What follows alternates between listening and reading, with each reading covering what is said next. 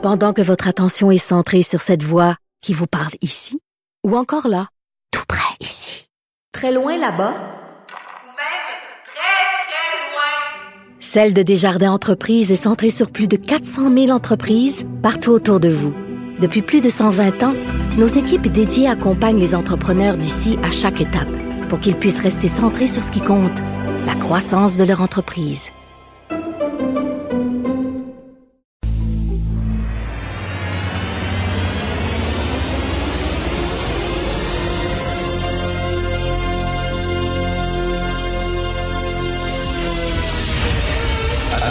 Attention, cette émission est laissée à la discrétion de l'auditeur. Les propos et les opinions tenues lors des deux prochaines heures peuvent choquer. Peuvent choquer. Oreilles sensibles s'abstenir. Richard Martineau. Martino. Un animateur pas comme les autres. Richard Martineau. Cube Radio. Eh bon lundi, merci d'écouter Cube Radio. Ça va-tu assez bien, hein, les- la quarantaine obligatoire dans les hôtels? C'est super bien organisé. 15 heures d'attente au bout du téléphone pour réserver une chambre. En Australie ou en Nouvelle-Zélande, là, c'est que tu appelles un numéro au gouvernement, puis les autres disent, OK, bon, telle date, t'arrives, blablabla. Puis les autres prennent tout ça en charge. OK, c'est eux autres qui s'occupent de faire toutes les réservations, tout ça. Fait que tu débarques de l'avion, paf, il y, a un- il y a un autobus qui te pogne, il t'amène à ton hôtel, pouf, tout est là, là, c'est tout de suite, là. Non, ici, il faut que tu arrives à l'aéroport, puis après ça, il faut que tu appelles. 15 heures de temps, puis ça, super mal organisé. Êtes-vous vraiment surpris? Êtes-vous vraiment surpris? Je le suis absolument pas. Page 11 du Journal de Montréal aujourd'hui, prime de 36 000 pour un ancien maire déchu, de Saint-Jérôme. Le maire Stéphane Maher qui a quitté son poste à coup de pied dans le cul parce qu'il a fait des euh, manœuvres électorales frauduleuses. Donc, dû partir euh, à cheval sur un rail de chemin de fer avec euh, des, du goudron et des plumes. Mais il a quand même eu droit à sa, sa prime de départ de 36 000 C'est le fun. C'est bien de voir ça. Vous, mettons, si vous faites super mal votre job, puis on vous sacre dehors, est-ce que vous allez avoir une prime de départ? Je ne pense pas. Vous aurez, vous rien. Vous, aurez- vous n'aurez même pas une gomme ballon. Mais ces gens-là, dans les hauts postes, les hautes directions, euh, font leur job n'importe comment, se font sacrer dehors, puis ont des primes de départ incroyables. Je reviens sur M. Bellemare de Bombardier qui a fait fondre l'action de son entreprise, des actionnaires qui lui faisaient confiance. Il a fait fondre l'action de son entreprise. Euh, il est parti avec un parachute doré. Ça va très bien dans les hautes sphères. Lily Uzi Vert, je sais pas si c'est comme ça qu'on dit euh, son nom, Lily Uzi Vert, un rappeur de 26 ans de Philadelphie. Je pense que ça va bien ses affaires parce qu'il s'est fait incruster dans le front un diamant rose de 11 carats. OK, il a acheté un diamant de 11 carats d'une valeur, tenez-vous bien, de 24 millions de dollars. Et se l'est fait incruster, incruster dans le front, greffé dans le front. Alors, un Afro-Américain euh, de 26 ans, tu sais, on parle de privilège blanc. Le privilège blanc. Quand t'es blanc, t'es privilégié. Mon père travaillait dans une shop avec un salaire euh, très, très modeste. Pour boucler ses fins de mois, euh, le week-end, il allait faire du ménage dans un bureau d'avocat. Ma sœur et moi, on allait l'aider avec ma mère. On allait frotter les, bureaux, puis tout ça. Puis, dans le temps des fêtes, il faisait le Père Noël pendant un mois dans les centres commerciaux, puis tout ça, pour ramasser un petit peu d'argent pour faire vivre sa famille. Il est blanc, ça, c'est le privilège blanc. L'autre, il est noir, il a un diamant de 24 millions de dollars dans le front. Qui est privilégié là-dedans? Je sais pas. J'espère que c'est pas le genre de rappeur à faire la leçon à tout le monde. Vous savez, il y a, y certains rappeurs qui sont comme ça, pas tous, mais il y en a beaucoup qui n'ont pas fini leur secondaire 3, mais ils savent tout, Ils connaissent tout de la vie, puis ils pognent un micro, puis ils font des leçons à la vie, puis ça. Tu sais, quand tu as 24 millions de dollars, puis tu tellement d'argent que tu peux te sacrer un diamant dans le front de 24 millions de dollars, peux-tu dire que t'es un peu niaiseux? Tu sais, que, que- il me semble que tu pourrais faire d'autres choses avec ton argent. Si tu te demandes vraiment quoi faire avec ton fric, il y a plein d'organismes qui, euh, qui ont besoin d'aide. Peut-être ils viennent de Philadelphie.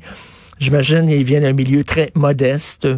Je sais pas. C'est tant qu'à avoir un 24 millions de dollars qui traînent comme ça dans le fond de mon tiroir, m'a dit, oh, je vais faire avec ça? Tu sais, je peux m'acheter un diamant rose, moi, me dans le front.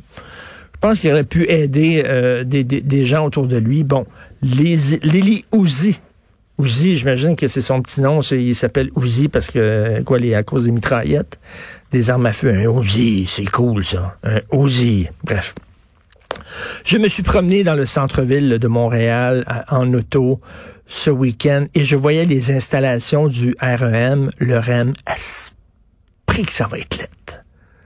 Ça va être lettre, ça va être cœurant, ça va être une cicatrice dans la face de Montréal. Ça va vraiment, vraiment être lettre, là. Euh, D'ailleurs, dans le Devoir, Jean-François Lisée a écrit un texte, lui, il est contre ça. Il dit, c'est vraiment, il dit, ça va être d'une laideur. Mais tu sais, en plus, c'est en hauteur. Ça, Vraiment, puis ça, c'est comme on disait avec Benoît Dutrisac, une demi-heure après euh, après l'ouverture, ça va être recouvert de graffiti, les stations, les les piliers de ça. Ça va être suprolette, mais vraiment, il n'y avait pas une autre façon d'améliorer le transport en commun, euh, d'encourager les gens à prendre le transport en commun. Jean-François Lisée parle d'un tramway, un peu comme le projet qu'on veut faire à Québec. Je sais pas, mais cette affaire-là d'un en béton, tabouin que ça va être laid. Ma fille avait besoin de, de, de, vêtements euh, de sport. Je dis écoute, euh, on va se rencontrer euh, dans le centre-ville, on va, bon, je vais t'aider à aller acheter ça on roulait, on roulait, on roulait en rond, on roulait en rond, aucune place de stationnement, aucune... Tu sais, la rue Sainte-Catherine, là, ils ont comme mis, maintenant, il y a seulement qu'une voie. Dans la rue Sainte-Catherine, Madame Plante, Madame piétonne, Madame cycliste, elle a comme euh, fait une voie réservée pour les piétons et pour les cyclistes qui est absolument pas utilisée parce qu'on est l'hiver c'est pas utilisé. Donc, rien qu'une voie. Tu tournes en rond, tu peux stationner le pont. Qu'est-ce que j'ai fait? J'ai pris le pont, puis je suis allé au 10-30. Et là, il y avait un espace de stationnement. Et mon argent que je voulais donner au centre-ville, on dit le, le centre-ville se meurt, ça n'a pas de bon sens, c'est épouvantable ce qui se passe à Montréal.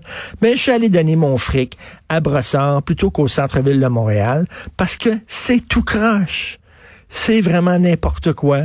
C'est des détours, c'est des trous, c'est des chantiers, c'est le REM, c'est le, c'est le Christie de foutu bordel avant que je remette les pieds au centre-ville de Montréal. Ça va prendre du temps en maudit. Et euh, je veux revenir sur ma chronique d'aujourd'hui. Ce week-end, j'ai regardé un film de Ken Loach, un cinéaste britannique de 85 ans qui fait des films toujours à consonance sociale. C'est un militant de gauche. Il a fait un film extraordinaire qui s'appelle Sorry We Missed You sur euh, une critique euh, de l'économie euh, Uber. C'est un gars, un ouvrier qui devient livreur pour une compagnie de livraison et on lui fait miroiter le job comme quoi tu vas être ton propre patron. Tu vas être ton patron. Tu n'es pas un employé, toi t'es ton patron, puis tu vas décider à quelles heures tu vas travailler, puis tout ça, tu sais. On lui fait miroiter ça. C'est un peu ça, la ubérisation de l'économie.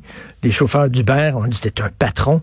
Alors finalement, lui, il trouve ça bien cool, il décide d'embarquer là-dedans, puis finalement, il voit que le rêve qu'on lui a vendu, c'est un cauchemar. Il doit travailler des heures de fou.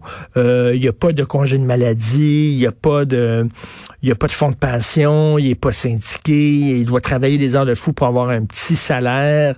Euh, il a même pas le temps d'aller pisser. On lui, on lui, quand, quand il commence, euh, quand il commence sa job, d'ailleurs, il doit louer le camion qui, euh, qui doit conduire, donc c'est enlevé de sa paye, et on lui donne sa première journée de travail, on lui donne une bouteille en plastique en disant, ben, c'est quoi, c'est, tu vas en avoir besoin pour pisser dedans parce qu'il n'y a pas deux Christine Minute. Tout ça est inspiré de de vraies histoires. Vous savez que les gens qui travaillent, entre autres, dans Amazon, euh, dans les entrepôts d'Amazon, il y a eu des reportages comme quoi ils travaillent tellement fort qu'ils doivent pisser dans les bouteilles de plastique, eux autres aussi, là, quasiment.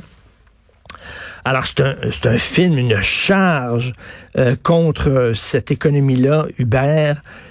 Et je regardais ça, puis je me disais, ça, c'est un film de gauche. Ça, c'est à l'époque où la gauche défendait les petits travailleurs, les petits employés, des gens comme mon père qui travaillaient dans des shops, qui étaient exploités par leur boss.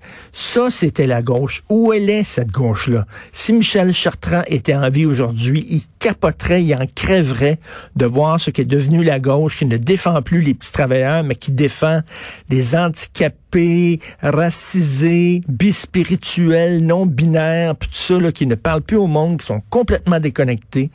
Et je trouve que la gauche est totalement off, qui prône la censure maintenant, qui voit du racisme partout, complètement dogmatique et qu'elle devrait revenir à sa base, c'est-à-dire défendre le petit travailleur, comme fait Ken Loach. Le gars, il a 85 ans. Puis il est complètement, il est complètement dans sa société. Là, il parle d'un sujet qui est contemporain, qui est moderne, euh, un tabarnouche de bons films. Mais vraiment, si vous pouvez le, regarder, c'est très bon. Mais on regarde ça en bon, il fut un temps où la gauche, elle était elle était importante, elle était nécessaire. Dans une société, ça prend une droite, ça prend une gauche, ça prend des vieux, euh, ça prend des jeunes, ça prend le yin et le yang, les deux. Mais là, la gauche, elle est complètement perdue, totalement. Vous écoutez Martineau.